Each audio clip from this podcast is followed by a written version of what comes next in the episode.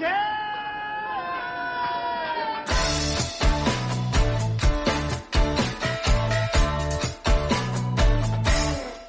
客官来了，您呢？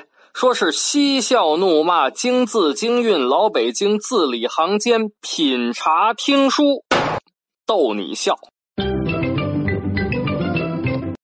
本节目呢由喜马拉雅 FM 独家播出啊，感谢您收听老北京茶馆。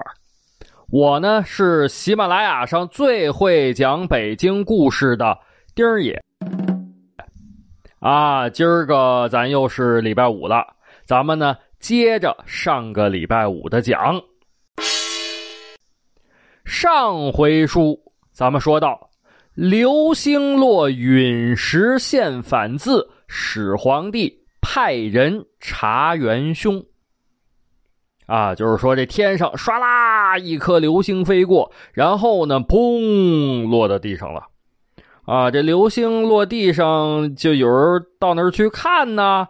啊，去撒嘛，去学嘛，最后找到这么一颗陨石，陨石之上赫然刻着六个大字儿：“始皇死而地分。”秦始皇呢，连夜啊召见禁军统领赵金元，命令这赵金元十日破案。那这赵金元也没辙呀，只得插手施礼。诺，可是哪儿那么容易啊？十天破案，天上咔嚓掉下一大石头，上面有字儿，这这这案子怎么破呀？转眼之间过了五天啊，这赵金元呢丝毫的没有头绪，结果就是狗急了跳墙，兔子急了咬人。赵金元在情急之下想到了一个不是办法的缺德办法。什么办法呀？杀人烧石啊！那什么是杀人烧石呢？您别着急啊，咱们呢老规矩啊，我呢给您沏上一杯茶，您听我慢慢的白话。啊，说这个禁军统领赵金元也是实在被逼的没辙了啊，想出杀人烧食的办法。杀人杀谁呀？赵金元想了，始皇帝之所以这么生气啊，是因为这石头上这个字是人刻上去的。那谁刻上去的呢？那肯定就是周围的人刻上去的。那方圆三十里的人都有嫌疑。反正您别的地儿要是跑过去，那估计也是来不及。啊，那方圆三十里，呃，这个范围还差不离啊。那赵金元呢？他是禁军统领啊，能调动军队呀。心想，他说：“那我要是死了，我也得拉垫背的。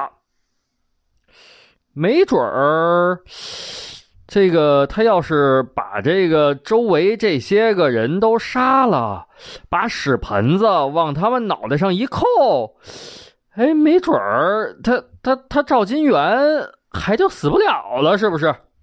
于是乎，赵金元带领禁军从发现石头的地方开始，方圆三十里的划定范围之内，开始了。开始干嘛呀？杀人。这手底下人也不知道啊。这赵将军，这这这这都杀谁呀？这这谁该杀，谁不该杀呀？这赵将军也没说个标准呢，于是乎呢，就有人请示：“呃，赵将军，您看这方圆三十里有六个村庄，居住百姓千余户，这谁是该杀之人呢？”这个时候，这赵金元眼睛都是红的呀，那从牙缝里挤出两个字：“屠尽。”好家伙！给手底下人吓的呀！屠尽什么意思？屠啊，屠杀，屠杀，屠就是杀的意思。尽呢，就就就就就是就是呃，杀光、杀完，一个不留的意思。啊，这个手底下人还想再问明白一点，就看见赵金元手按帮簧，苍啷啷啷啷啷拔出佩剑，难道还要我再说一遍吗？呃呃呃，诺，属下遵遵令。于是乎啊，这个禁军就开始了啊！进村之后也不说话，见人就杀，也不分男女老幼，甚至连猪狗鸡鸭都不放过呀！哎呀，真是应了那句古话了：“军队过处，寸草不留。”一时间，哭喊声震天。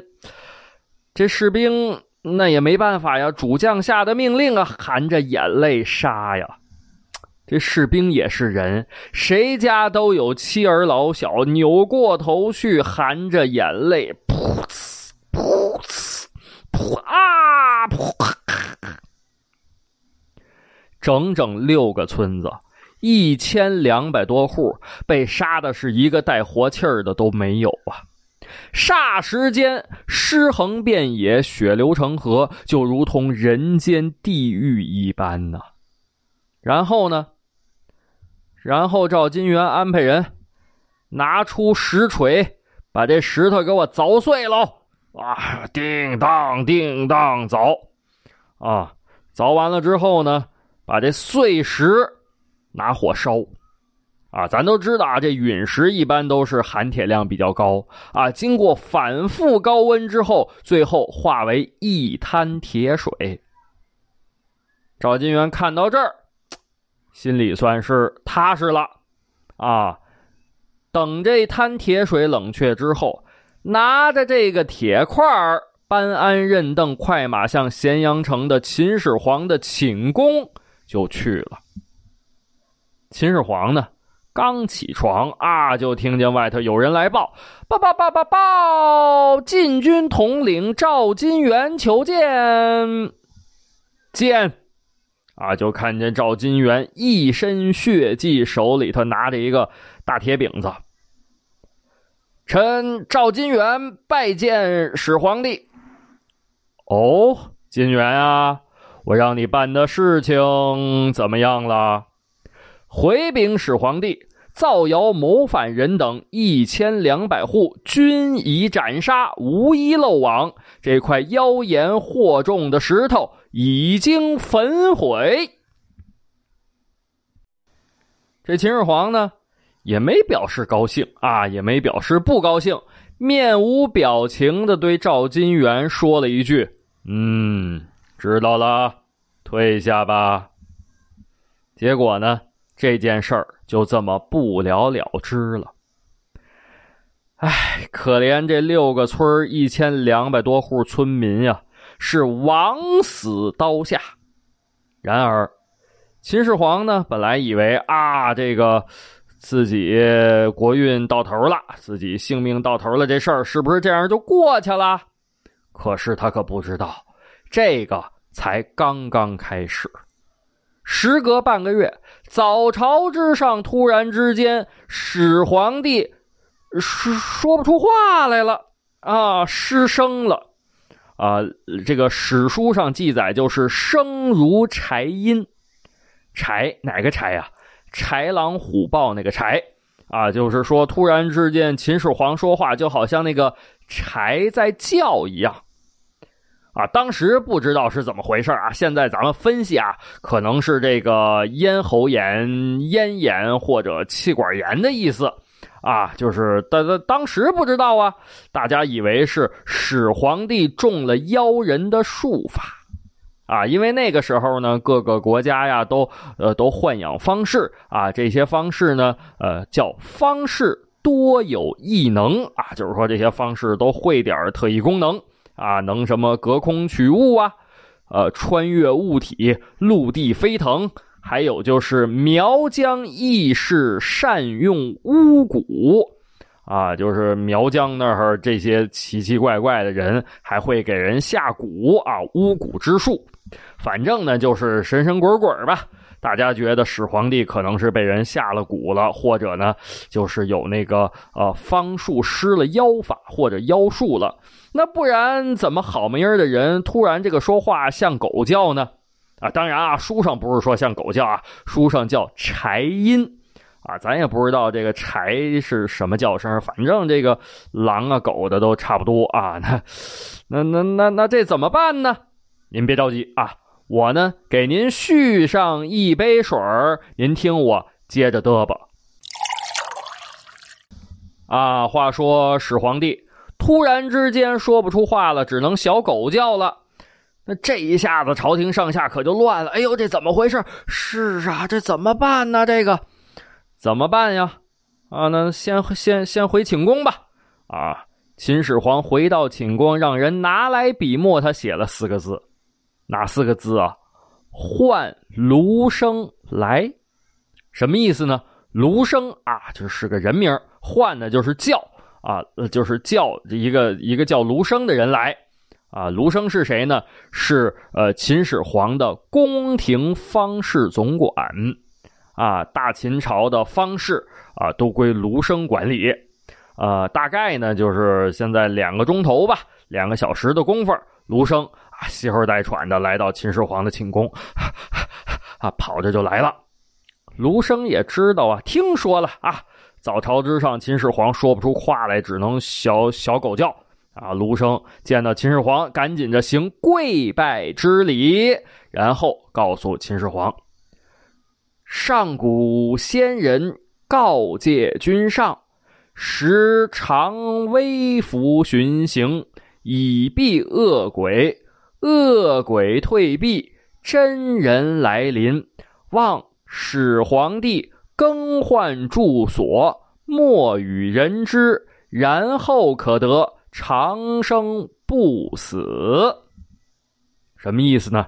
就是说，这个上古啊，有仙人啊，仙人呢都告诫那些个君主，要经常呢出去走一走，以躲避恶鬼。恶鬼走了呢，这真人就来了啊！希望始皇帝您呢，经常更换住的地方，呃，不要让别人知道您是住在哪儿，这样呢就能长生不死了。始皇帝一听，嗯，有道理，这这都什么馊主意啊？他还觉得有道理。于是乎呢，按照卢生的建议，以咸阳城为中心啊，这周围两百里之内，两百七十个宫殿房屋下面都修了密道啊，有密道，有甬路相互连通。每个地方呢，都安排了仆人和后宫佳丽啊。那么始皇帝呢，就通过这些个密道去各个地方，但是。啊！但是始皇帝说了，谁要敢说出我住在什么地方，格杀勿论。这有一天呢，秦始皇要去梁山宫居住啊，就是一个宫殿了。啊，他呢就下到密道中来，然后呢，呃，这个密道里面也可以走马车，也可以走车辇啊，去走到了梁山宫。结果从密道一上来一看，嘿呦呵，丞相李斯正在那儿候着呢。为什么呢？这李斯也是着急啊，有事儿找这个秦始皇商量啊。秦始皇呢，一看这李斯很生气，这这一定是有人透露了朕的行踪。那那那谁透露啊？那就是他身边的人呗。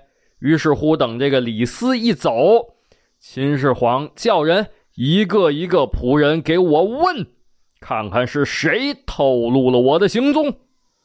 结果呢，也不知道这些仆人啊是硬骨头，还是确实是没有人透露。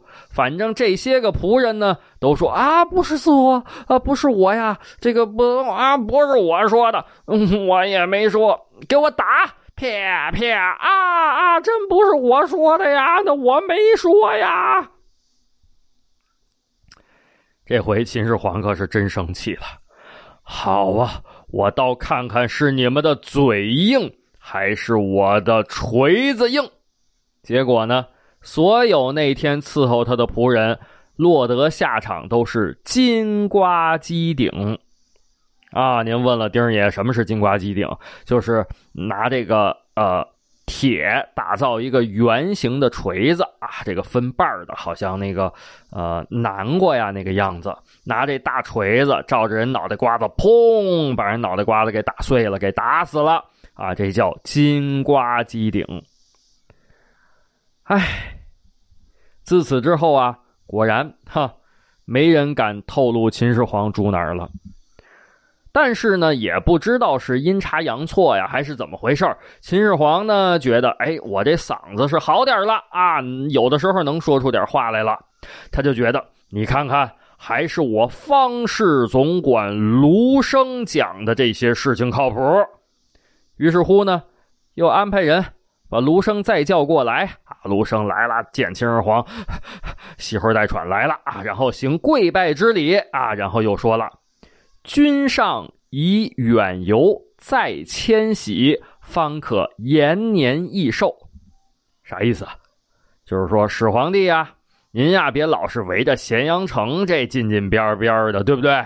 那不行，您得走的再远一点啊，或者迁都，这样呢，您就能延年益寿了。这这听着很耳熟，是吧？啊，就跟您出事找一算命先生，先生说：“小贼，你呀，百日之内必有血光之灾啊！”那您问啊，先生救我，先生您给我指条明路啊，我我我如何度过此灾呀？啊，先生说了，小贼，你呀，出门躲一躲，要不呢，你现在住的这个地方风水不好啊，你就得搬家。嗯，你是出门躲一躲也行，你是搬家也行。啊，这这个卢生跟秦始皇说的，就就跟这个是呃一个意思。秦始皇呢，眉头一皱，很发愁。嗯，为什么呢？迁都这不是小事儿啊！而且想当初商鞅变法的时候，咱秦国老祖宗秦孝公，那就是从岳阳迁都到咸阳的。那难不成咱再迁都回去？呃，迁都这事儿不行啊，得好好想一想。那那能嗯能操作的就剩一出游了。得嘞，那就先出游吧。啊，说到出游，咱把这个时光月份牌啊拨了拨了啊，拨了到什么时候呢？拨了到秦王政三十七年啊，也就是公元前两百一十年。啊，秦王政三十七年冬十月，秦始皇嬴政出游了啊！当然，这不是第一次了，这已经是他第五次远游了。这出游得想个理由啊！秦始皇就想啊，是日想夜想，终于，哎呦，想出来了，干什么呀？祭祀大舜。啊，就是那个三皇五帝之一的舜，去哪儿呢？去这个九嶷山吧。啊，因为秦始皇呢记着李斯给他讲过，舜南巡于苍梧之野，葬于江南九嶷。啊，就是说这个舜呢啊也出游啊，跑南边去了，然后呢去过九嶷山。而且最终呢，是自己死了之后埋葬在九嶷山了。啊，那您问了，说丁儿爷，那这九嶷山在哪儿啊？九嶷山呢，就在现在的湖南省宁远地区。那这咸阳在哪儿啊？哎，咸阳在陕西省咸阳市。咱拿地图看看，哎呦，好家伙，从陕西到湖南，三千多里地。要说这次这秦始皇，呃，这得算够远的，可能就不能再远了啊。结果挑良辰宅吉日，终于在一个月之后啊动身了。去哪儿呢？去这个九嶷山啊，呃，祭祀大舜。陪着一起去的人呢，啊，有李斯、赵高、呃，蒙毅，还有秦始皇的小儿子胡亥。可是。啊，秦始皇自己个儿可不知道啊！这一次巡游彻底改变了大秦王朝的天下和国运。那到底儿这次巡游里头发生了什么事儿呢？啊，由于时间的关系，咱们今儿个就讲不了了啊！没关系，别着急，咱们下个礼拜五啊，接着这个往下讲，您可一准来啊！啊，对对对对对，那什么，呃，要是您方便，呃，您给咱这个老北京茶馆点个赞，评论个六六六啊，我在这儿呢，谢谢您了，谢谢，谢谢。